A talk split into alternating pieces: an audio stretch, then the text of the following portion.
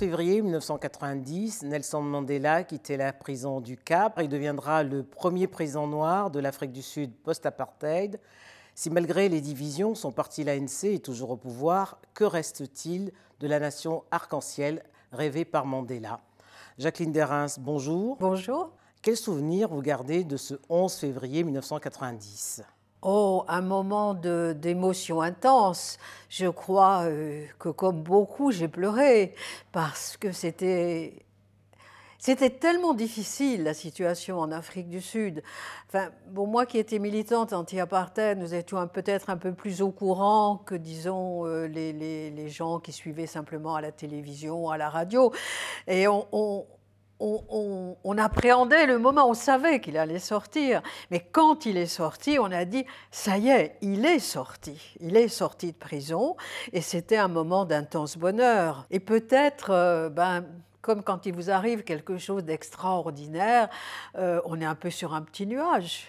Donc on imagine que une fois que notre héros était sorti de prison, euh, eh bien, les choses allaient vraiment changer. Et radicalement.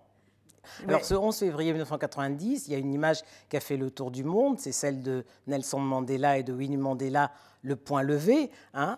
Une nouvelle page de l'histoire de l'Afrique du Sud était en train de s'écrire avec deux acteurs, Mandela et Frédéric de Clercq. 30 ans plus tard, euh, après ces trois présidents qu'a connu l'Afrique du Sud, donc euh, Thabo Mbeki, euh, Zuma, Zuma, et puis aujourd'hui Cyril Ramaphosa, Lequel des trois, selon vous, a conservé ou entretient l'idéal de Mandela? C'est difficile à dire. Alors, il y a vraiment une personne, un président qui vraiment n'a pas du tout, n'a pas du tout respecté euh, l'idéal de Mandela, c'est quand même Jacob Zuma, parce qu'en Afrique du Sud, euh, on qualifie les neuf années où Zuma était au pouvoir d'années perdues. Donc ça en dit long, les années perdues.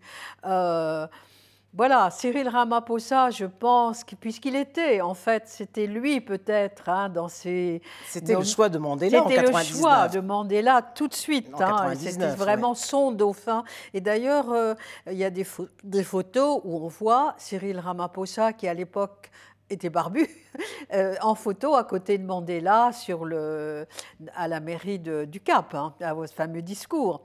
Euh, voilà, aujourd'hui, il y a beaucoup d'espoir qui est mis avec la présidente de Cyril Ramaphosa. Euh, seulement 9 ans perdus, ça ne se rattrape pas facilement. Le contexte mondial n'est pas facile non plus pour Cyril Ramaphosa.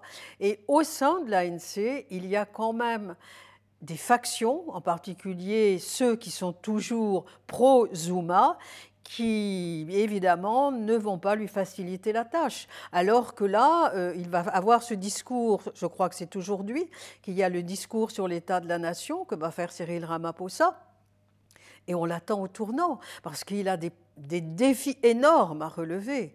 Déjà des problèmes économiques, l'économie est complètement euh, vacillante, il faut relever l'économie, il faut, et c'est ça le problème numéro un, créer des emplois, avec presque 30% de chômage, c'est-à-dire que les jeunes n'ont pas d'espoir en Afrique du Sud euh, de trouver un emploi, c'est-à-dire de vivre. dans un pays qui est pourtant la première puissance économique du continent. Absolument, absolument. Et donc là, euh, effectivement, il y a ce problème de, du chômage massif à relever, des créations d'emplois, redresser l'économie. Il y a un problème, un problème énorme à régler, c'est ESCOM la compagnie nationale d'électricité, qui est au bord du gouffre financier, qui a été... South African également, la compagnie... La compagnie aérienne, qui a un peu les ailes coupées, si je puis me permettre de, cette image.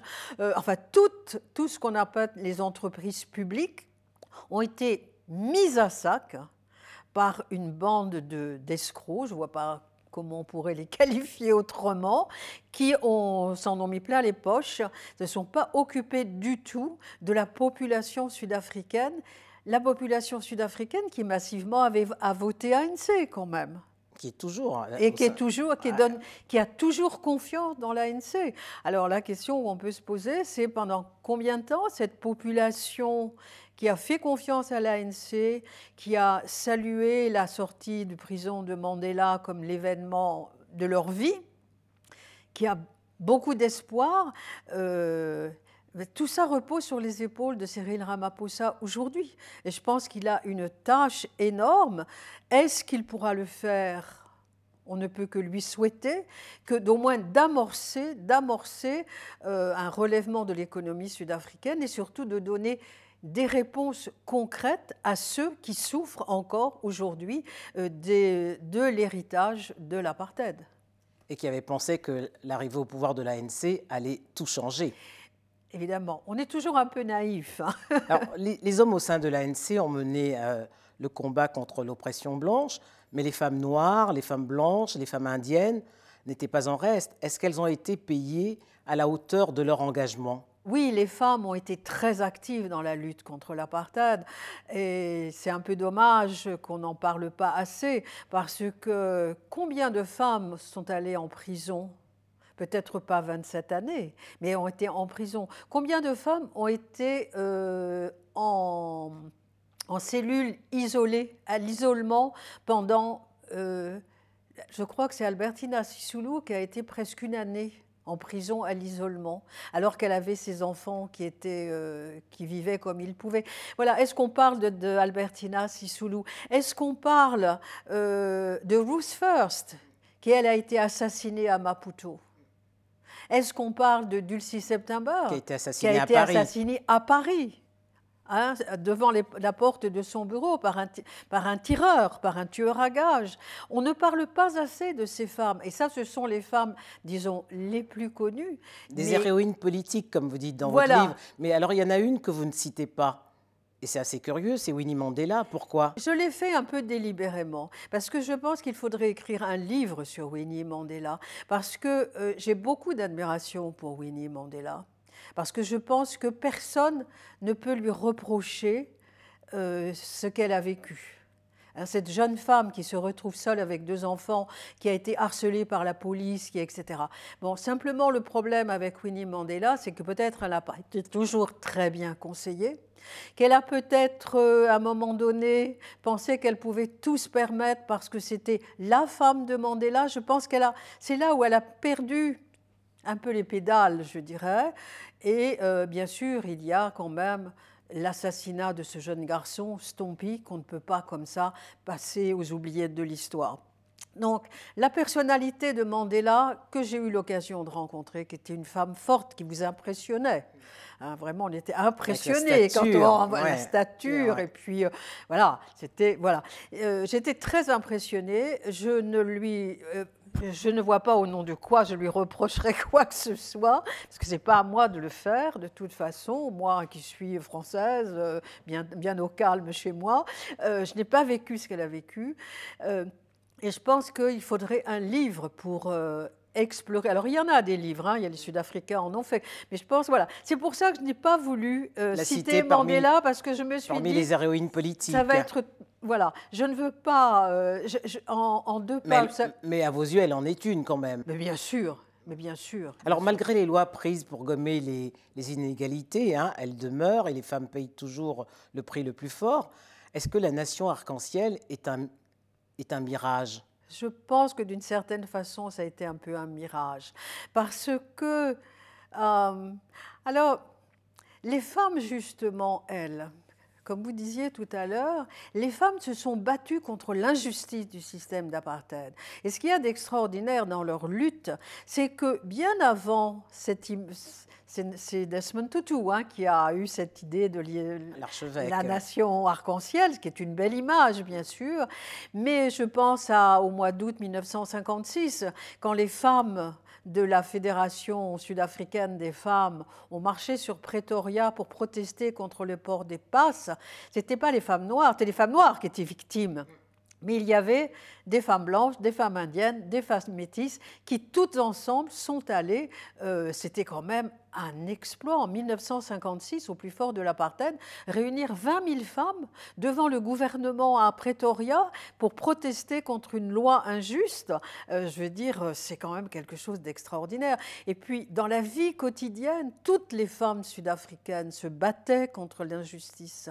Je pense à, bien sûr, euh, à Hélène Joseph, qui était une femme, une, euh, était anglaise, qui était née en Angleterre, qui est arrivée en Afrique du Sud et qui, qui a découvert l'injustice de l'apartheid et qui a dit c'est pas possible, il faut que je fasse quelque chose. Je pense aux femmes du Black Sash, qui était une, une organisation de femmes blanches qui ont protesté, elles, non pas contre les lois injustes qui les touchaient, puisque ça ne les touchait pas, elles, mais quand le gouvernement a voulu réformer la Constitution et qu'elles ont eu peur qu'on touche aussi finalement par ricochet à leur droit de vote qu'elles avaient, elles, depuis longtemps.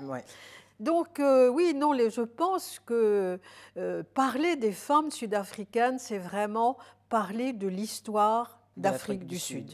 Alors, des inégalités qui s'expliquent en partie par euh, la violence hein, qui caractérise la société sud-africaine.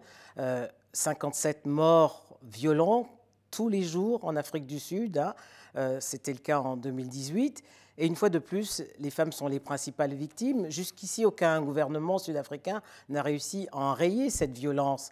Est-ce par incapacité ou un manque de volonté? Non, pas par incapacité. Je pense que euh, pour ne pas avoir un tableau quand même trop, trop négatif, il y a beaucoup de lois qui ont été passées avec le gouvernement et de Mandela et ensuite. Hein, euh, non, par exemple, il y a le droit à l'IVG en Afrique du Sud. Il y a des lois euh, qui visent à établir une égalité au niveau des salaires. Il y a, plein de lois qui sont mais passées. Je parle, de la violence que subissent les femmes sud-africaines au quotidien. Mais, pour une, moi, je pense que ça plonge dans l'histoire sud-africaine. Il faut quand même pas oublier qu'il y a eu 300, de 300 ans de colonisation, 50 ans d'apartheid.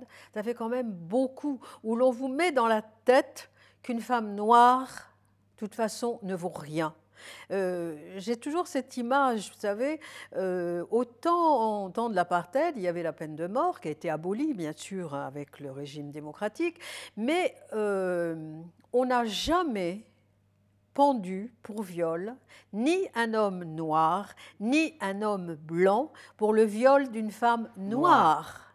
Parce que dans une société où vous mettez les gens dans des cases, vous mettez tout en haut de l'échelle le, tiroir d'en haut, vous mettez l'homme blanc qui a tous les droits, et tout en bas, vous mettez la femme noire qui ne compte pour rien. Donc, cette violence, elle se répercute aujourd'hui. Et je pense que, euh, bien sûr, c'est quand on parle, on pense au nombre de viols, au nombre de femmes agressées, c'est terrible. Mais je crois que ça puise, cette violence quand même est une violence héritée de l'apartheid et qu'aujourd'hui, avec les problèmes économiques qu'il y a, euh, évidemment, ça ne fait Là, vous avez violence quand même, vous avez aussi malheureusement un terreau de pauvreté qui alimente cette violence. Jacqueline Derins, merci. Merci.